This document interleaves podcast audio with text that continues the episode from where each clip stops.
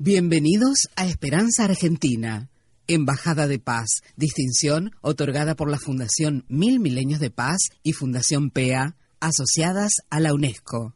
Programa independiente, constructivo, preventivo, de amplio espectro. Desde 2002, difundiendo la ex. Estamos en la www.esperanzaargentina.com.ar www.esperanzaargentina.com.ar en donde usted podrá encontrar todos los programas de colección con temas importantes y sobre todo eh, la calidad y calidez de los invitados que seleccionamos es para tener la ciencia viva, ¿sí? Con ustedes, ¿sí? Sacada directamente desde el laboratorio al, al escucha para que usted tenga elementos, herramientas para mejorar su vida, ¿sí? Con la autenticidad de los propios científicos, ¿eh? argentinos, por supuesto, reconocidos a nivel nacional e internacional, que es un lujo que esté con nosotros y que colaboren desde hace mucho tiempo con nosotros también. En el día de hoy vamos a tener un tema que eh, es casi el más pedido por toda la gente, que es el tema de la depresión, que es también una pandemia. ¿eh? Y hoy vamos a tratar con el doctor Bonani, por supuesto uno de los más expertos en estos temas, sobre neurociencias aplicadas a la clínica, el tratamiento no farmacológico de la depresión. Así que atenti que esto es para todo el mundo y sobre todo para prevenir y mejorarse. ¿eh? Así que bien, vamos ya al tema musical, a ver si generamos un poquito de endorfinas, dopamina y demás, buenas ondas, para escuchar al doctor Bonani.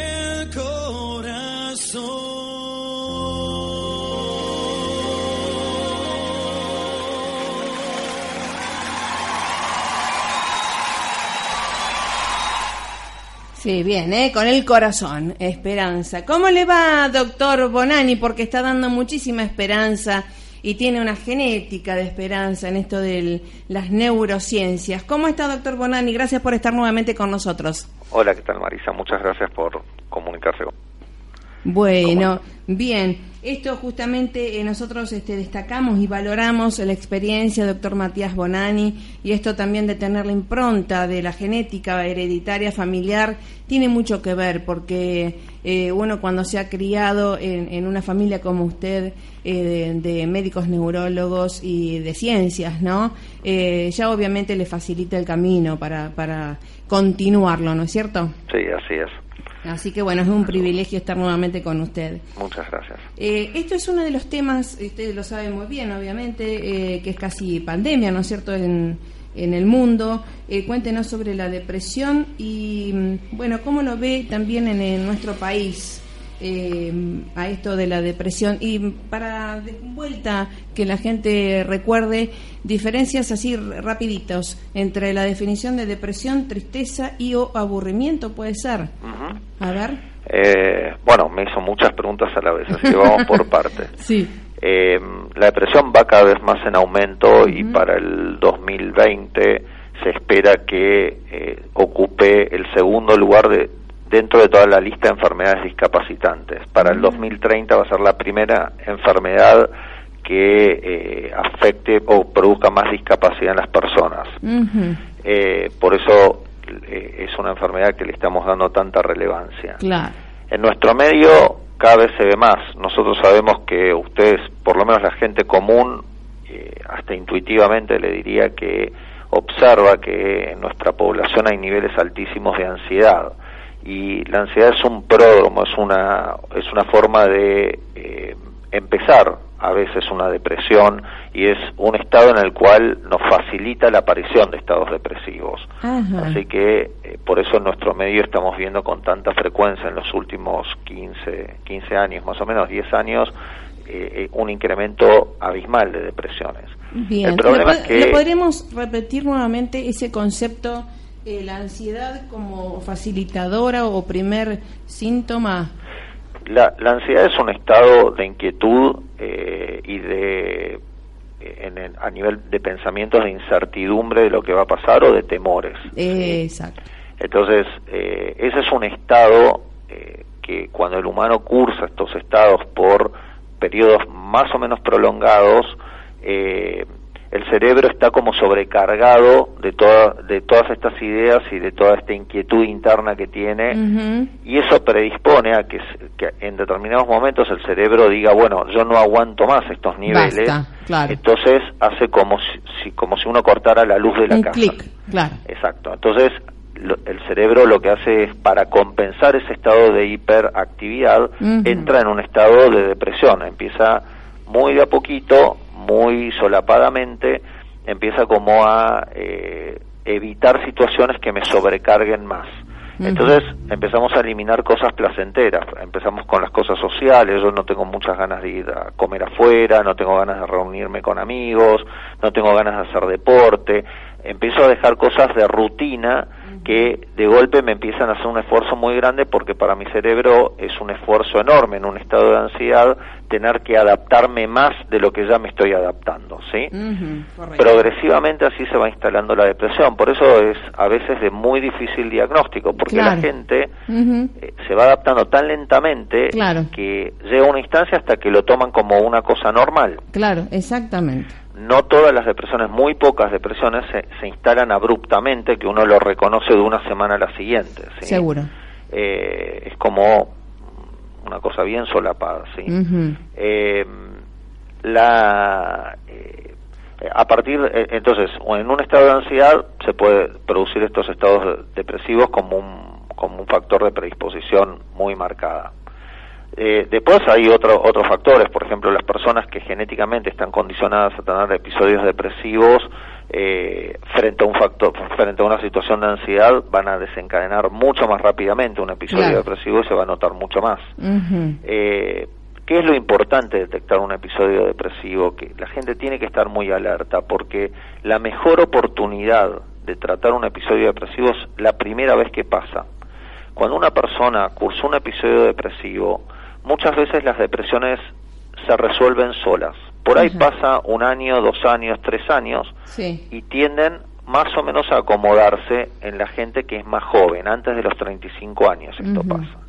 Pero ¿qué pasa? Aquellas depresiones que no han sido tratadas y que ha pasado mucho tiempo eh, eh, sin tratamiento, el 75 al 85% de esas depresiones van a, producir recaídas. Eso significa que aunque se resuelva, van a volver a aparecer después.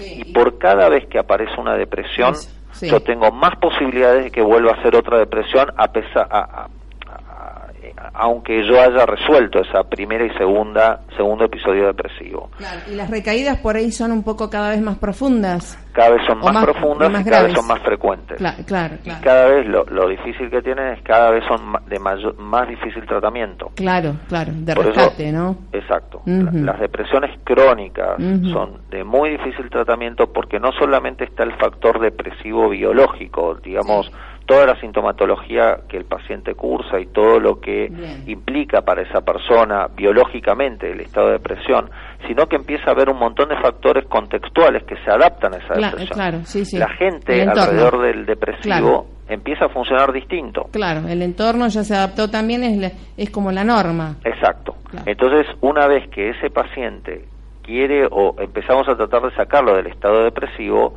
eh, empieza a ser un, estado nuevo que es mejor, pero es desadaptativo al medio, porque el medio ya se adaptó y se acostumbró a estar con una persona que era diferente. Claro, sí, sí. Ahora, ¿qué le pasó a este?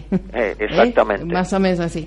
Eh, bien, y también uno ha eh, observado este, esto del estado de aburrimiento, más allá de las edades, desde adolescentes a gente de mediana edad adulta, que necesita la constante, eh, esto de, ir de diferentes lugares a reuniones y demás, o y o esto de estar todo el día con el celular y demás, este, conectado. Eh, ¿Qué, ¿Qué es lo que simboliza esto, doctor? Bueno, esos son, eh, en realidad, eh, es un espectro enorme de posibilidades. Eh, nosotros cuando vemos la conducta humana y vemos una persona que está teniendo una conducta particular, por ejemplo, una persona que está hablando constantemente por, por celular, puede responder a distintas cosas que le están pasando a esa persona. O sea, la misma conducta implica que ese cerebro está funcionando de distintas maneras. No, no toda la misma conducta responde linealmente a una cosa.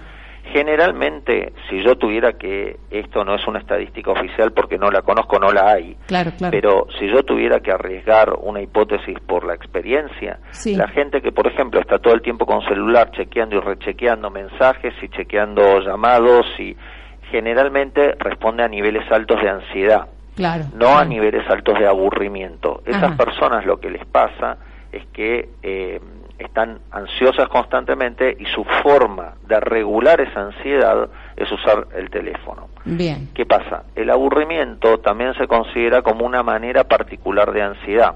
Claro. Porque imaginemos que uno se sienta en un sillón a tomar sol. Sí. Si esa persona está inactiva totalmente, está tomando sol o está sentada mirando un paisaje, sí. si esa persona sin estar en una actividad física eh, uno le pregunta cómo está, dice, no, estoy bien, estoy acá mirando este paisaje y puedo estar dos horas ahí. Y no se aburrió. Sí. En cambio, una persona que está en la misma en la misma situación, eh, uno la observa y está sentada en un sillón mirando un paisaje y está aburrida, lo que la diferencia entre uno y otro, que el escenario es el mismo, la conducta es la misma, es que esa persona está sufriendo de un estado de ansiedad que como no tiene actividad, el, la, una parte del cerebro que se llama corteza le pone un nombre determinado para entender esa emoción. Ese nombre le ponemos, le decimos aburrimiento. Cuando yo estoy en un estado de ansiedad sin motivo determinado, no es que me peleé con alguien y estoy ansioso, y y que yo lo relaciono a no tener una actividad en ese momento. A eso le decimos aburrimiento. Sin ese estado de ansiedad, la misma inactividad no se cursa con aburrimiento, porque no hay ansiedad. Claro, claro. Porque, sí. Sí, sí, consulto esto porque, eh, bueno, hay mucha gente que eh, esto de la necesidad de estar siempre en reunión. Hola. Sí. En, hola. Sí, sí, la escucho. En, en reuniones, eh, digamos, estar acompañados, eh, digamos, estar eh, siempre afuera, ¿no? Eh, ¿A qué se debe? Pareciera que nunca pudiera estar solo consigo misma a veces mucha gente. Bueno, eso responde también a un espectro amplio. Dentro de los ejemplos más comunes tenemos, eh, por ejemplo, personas que necesitan constantemente compañía de alguna manera, son personas muchas veces temerosas. Eh, muchas veces le decimos a esas personas fóbicas. Entonces buscan compañía constante. Otro estado sí es el cuadro depresivo, cuando cursa con eh, muchos temores. El paciente que está deprimido pide constantemente que haya alguien cerca, pero no les gustan las reuniones sociales, les gusta que haya una persona cerca. Eh, de hecho, uno de los problemas que existen en las interacciones familiares con la persona que está deprimida es que el depresivo demanda constantemente la presencia de alguien para nada, solamente para que esté. Y eso agota mucho al medio, porque eh, el marido se quiere ir a, no sé, a la esquina y es una cosa reiterada. Una dependencia eh, absoluta. claro, un círculo vicioso. Exacto. Después tenemos otro tipo de cosas de conducta humana en donde hay personas que se les dice que son buscadores de emociones. Eso. Dentro de esos buscadores de emociones son personas que cuando están inactivas eh, tienden a un aburrimiento que es patológico y entonces constantemente están buscando la interacción social. Eh, esto hay una teoría que, que es muy muy importante en, nuestra en, nuestro, en lo que estudiamos nosotros que habla de que estas personas tienen tan bajo nivel de actividad interna en el cerebro que están constantemente buscando actividad externa para compensar eso que les está pasando. No tienen vida propia. Eh, eh, básicamente. Eh, exacto. Entonces, bien, bien. Buscan esa interacción. Exacto. bien, sí, son los que, digamos, en general dicen, sí, yo tengo un amigo empresario, cuentan, te cuentan la vida a través de los demás y no de lo que hizo él. Sí. En general, ¿eh? vamos a escuchar un poquito de música y ya después nos adentramos realmente al tratamiento no farmacológico de la... Qué bien. Bueno, y bueno, seguimos eh, con el doctor Bonani, uno de los científicos argentinos eh, que está desde el INAC haciendo Instituto de Neurociencias Aplicadas a la Clínica. Eh, así que bueno, con un andamiaje de conocimiento y de investigación impresionante. Así que bueno, esto del tratamiento no farmacológico de la depresión para un médico eh, eh, neuropsiquiatra. ¿Cómo se trata esto, doctor eh, Bonani? Bueno, hay un tratamiento, todos sabemos que la tendencia de la gente en los últimos años es a rechazar bastante la medicación psicofarmacológica. eh, a raíz de esto y a raíz de que también en un contexto en, en que los últimos años no han aparecido grandes eh, cosas nuevas en la farmacología, sino que medianamente las cosas nuevas han repetido o reformulado cosas más antiguas. Eh, bueno, surgió toda esta rama de a, ver si podemos utilizar algunos aspectos que no sean farmacológicos para el tratamiento de algunas enfermedades, entre ellas la depresión. Eh, el último tratamiento que hay no farmacológico para, el, para depresión se llama estimulación magnética transcraniana. A ver, es nuevamente, estimulación magnética transcraniana. Uh -huh. eh, normalmente se, se encuentra así o se encuentra por TMS, que son claro. las siglas en inglés. Eh, lo que lo que hace este este tratamiento es utilizar ondas electromagnéticas que, que a diferentes frecuencias y en contacto con las neuronas, esto se usa fuera del cráneo, digamos, la onda electromagnética puede pasar el hueso y llegar hasta el cerebro sin uh -huh. ser modificada, y al tomar contacto con, el, con la neurona permite modificar la frecuencia de descarga de esas neuronas. Uh -huh. en áreas muy muy chiquitas del cerebro, o sea, muy puntuales. Nosotros ah, podemos sí, justamente eso le iba a preguntar. No es en todo el mapa cerebral. Nada, mm. no, es Bien. en áreas muy muy puntuales del cerebro de aproximadamente de entre 0,5 y un centímetro y medio de superficie wow. del cerebro.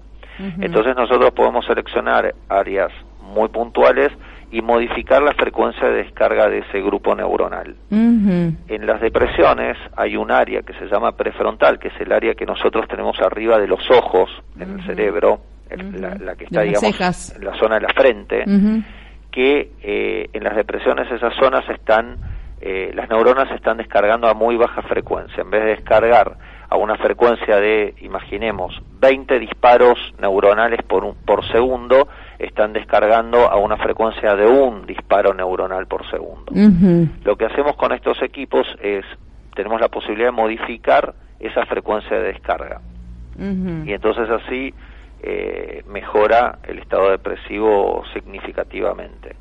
Eh, tiene muchas ventajas. Tiene desventajas como es el tratamiento dura aproximadamente un mes, es diario, dura Ah. 20 minutos, eh, pero tiene muchas ventajas como es no tener eh, efectos adversos serios. Eh, entre los antidepresivos, bueno, uno de los problemas que tenemos son la gran cantidad de efectos adversos que tienen para la vida cotidiana del paciente, desde los sexuales, Sí. los gastrointestinales, cefaleas, constipación. Bueno, eh, todos estos efectos adversos no se producen con este tipo de equipos. Eh.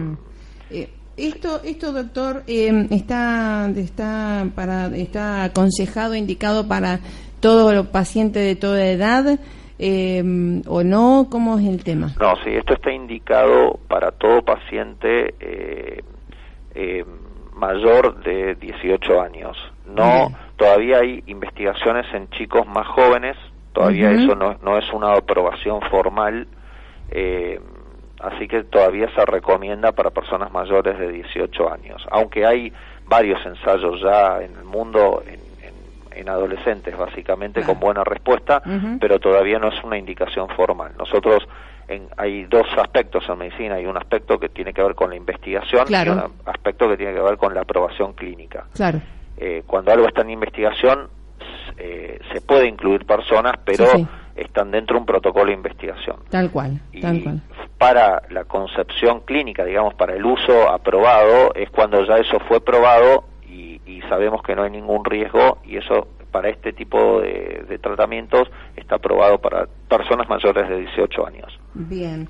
Y después, eh, esto de la depresión, ¿se lo puede, digamos, eh, certificar, tener la evidencia con un electro, con algo que diga, certifico que esta paciente tiene depresión endógena, exógena, lo que fuera? Mire, la, el, el, diagnóstico primario todavía de depresión es clínico, básicamente. Clínica soberana, está bien. Ahora, exacto. Ahora, eh, hay una serie de estudios que en algunas personas, algunos de estos estudios marcan, tienen indicadores de depresión. Lamentablemente en psiquiatría y en las neurociencias, si bien en los últimos 20 años se ha avanzado inmensa, mucho más que en toda la historia de, la medicina. Sí, totalmente. Todavía nosotros estamos muy retrasados respecto a todas las especialidades. Eh, estamos en pleno auge de investigación y de buscar cosas nuevas. Entonces, una diferencia que tenemos con el resto de las especialidades es que no tenemos como el cardiólogo un electrocardiograma, que hacemos un electro y nos da un diagnóstico puntual. Sí, sí. Entonces, eh, nosotros todavía la base eh, de diagnóstico, como en todas las especialidades, esto es común a todo, es clínica. Ahora, hay una serie de estudios que se pueden hacer para observar modificaciones eh, que dan indicadores, que no es lo mismo que un diagnóstico preciso, dan indicadores de que esa persona está en depresión. Por ejemplo, eh, hay indicadores que son de electroencefalograma, de mapeos cerebrales, hay indicadores dentro de lo que se llaman los SPECT, que son unos estudios funcionales del cerebro con imágenes. Ah, eh, me encanta, sí. Eh, hay indicadores, algunos indicadores neuroquímicos. Bueno, hay algunos indicadores que nos pueden hacer pensar que esta persona está en una depresión si eso lo asociamos al cuadro clínico. Clínico, claro. Ahora, el hecho de que esos indicadores no estén, pero esté el cuadro clínico, no nos descarta la depresión. Claro, pesa más. Solamente no la certifica, pero no la descarta. Ah, muy bien, eh, muy bien, Pero sí es necesario eh, tomar estos, estas pruebas que hay porque esto tiene doble valor. Si aparecen los signos que no son poco frecuentes, muchas veces uno hace un SPECT y los signos son patognomónicos y se repiten por lo menos en el 70-80% de la gente, eh, no, no solo nos permite certificar un diagnóstico, sino que nos permite tener un, una imagen que después vamos a comparar después de un tiempo prolongado de tratamiento. Por ejemplo, si yo le hago una imagen a una persona que está en una depresión y en el SPECT me salen signos de depresión y al año o a los dos años yo le repito ese SPECT, ese, e, eso tiene que haber mejorado si el, si el tratamiento fue eficaz. Claro, claro. Entonces nos permite certificar mejoría. La evolución. Y evolución, exactamente. Exacto. Qué, qué interesante. Eh, bueno, entonces estimulación magnética transcraniana. ¿Esto es eh, para todos los estadios de la depresión o hay algo en donde no se puede penetrar con este, con este tratamiento? No, esto es eh, para todo tipo de depresión eh, en algunas depresiones se tiene un cuidado especial, como es en las depresiones de tipo bipolar, que son pacientes que son mucho más lábiles a lo mismo que con los antidepresivos, a switchar, se le dice, a la fase maníaca. Claro. Entonces, en pacientes que están, que son pacientes que están cursando un episodio depresivo, pero tienen una enfermedad bipolar, el procedimiento es como con mucho más cuidado. Cuidado, se puede ir para el otro lado. Exactamente. en, eh, en, el resto de las depresiones está indicado en cualquier tipo de depresión. Hasta hace un tiempo se indicaba más que nada en las depresiones resistentes, en las depresiones que no andaban con psicofármacos. Hoy esto se amplió mucho más. De hecho, la FDA, que es el organismo que aprueba medicamentos y equipos médicos en Estados Unidos, que nosotros nos guiamos bastante por esto, eh, eh, aprobó eh, el uso del TMS después del fracaso de un único antidepresivo, o sea, como segunda línea de tratamiento. Qué bueno. así que se usa en todas las depresiones. Qué bueno, qué bueno, qué bueno para la calidad de vida de la gente. Esto espero, obviamente estará en el Bademecum, estará eh, no, el estará por obra social, ¿se podrá hacer o no, no, está es un contemplado? que es muy nuevo acá, eh, si bien nosotros hace seis años ya que estamos haciéndolo, es un procedimiento bastante nuevo y digamos eh, todo lo que es el sistema de salud está bastante reticente a, contemplarlo dentro de, su, de sus posibilidades, pero Eh, nada, siempre nosotros hacemos cartas, notas y tratamos de que la gente tenga acceso más fácilmente a eso. Está, buenísimo, sí, porque eso también eh, genera, digamos, eh, aplaca un poco más la ansiedad de todo el entorno familiar, ¿no es sí, cierto? totalmente. De todas maneras, eso va a ser eso va a llevar tiempo, pero se va a dar porque el tratamiento en todo el mundo está demostrando una eficacia. Exactamente. Eh, y ya en los Estados Unidos, que para nosotros hoy es un parámetro eh, de, de, de, avance de las cosas, digamos que, ellos siempre están un poco más adelantados. Eh, ya en muchos estados lo están aprobando los sistemas de salud. O Espectacular. Sea, eso es un buen indicador de que nosotros en algún momento nos va nos va, a, nos va a llegar, nos va a llegar. Ojalá que así sea porque estamos con científicos conscientes. Y, y, bueno, ojalá escuchen los que tienen que escuchar. doctor Bonani, gracias por su excelencia, gracias por su ciencia. Y gracias por su buena predisposición de siempre. No, gracias a ustedes por llamarme. Bueno, todo lo mejor y que sigan los éxitos allá en el INAC eh, con toda la gente de, su equipo. ¿eh? Muchísimas gracias. Bueno, muchísimas gracias. Saludos. Eh, gracias, igual. Bueno, realmente una maravilla de científico argentino eh, a tener en cuenta, ¿eh? a tener en cuenta porque esto es para todo el mundo, es lo que se viene. Ya está acá y es lo que se viene. Pásela bien. Eh, no se aburra, trate de generar un poco más de esperanza, mire el cielo, dé gracias a Dios por lo que tiene. Y ya nos vamos, eh, gracias eh, a las publicidades y a toda la gente. Mañana vamos a tener un día especial con la historiadora, licenciada Rami, sobre el Día de la Tradición, así que prepare el mate, la... la...